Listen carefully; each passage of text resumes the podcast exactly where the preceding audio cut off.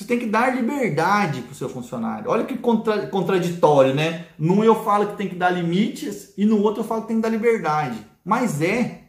Mas é assim. O limite, tanto para mais quanto para menos, ele tem que existir. E a liberdade é isso.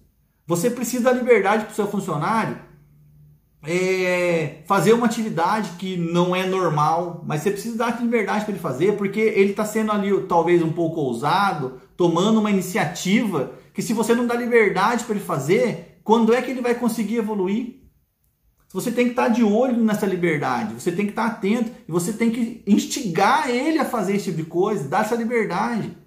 Né? Pô, se você. Ah, pô, eu precisei fazer uma adaptação em determinado lugar. Pô, pode ser feito esse tipo de adaptação? Você está dando liberdade para o seu funcionário fazer essa adaptação? né? Ou para fazer um contato com alguém, ou para passar na madeireira para comprar uma fita de borda que faltou, você está dando essa liberdade pro cara? Né? Isso é, são coisas corriqueiras que acontecem. Né? E às vezes o cara não tem liberdade, por isso ele não faz.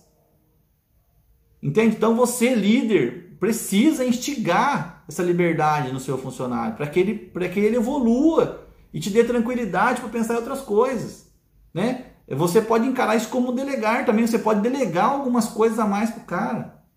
Né? Então pense nisso. Né? É, é, é, é para que ele consiga dar um passo a mais ali. É claro que você vai pôr um limite, talvez ele esteja tendo liberdade demais. E essa liberdade demais pode atrapalhar, então você tem que pôr limite também. Mas você tem que dar liberdade para ele poder se movimentar e fazer as coisas que ele acha que tem que ser feito dentro dos limites que você coloca. Isso é ser líder. Você é ser um bom líder.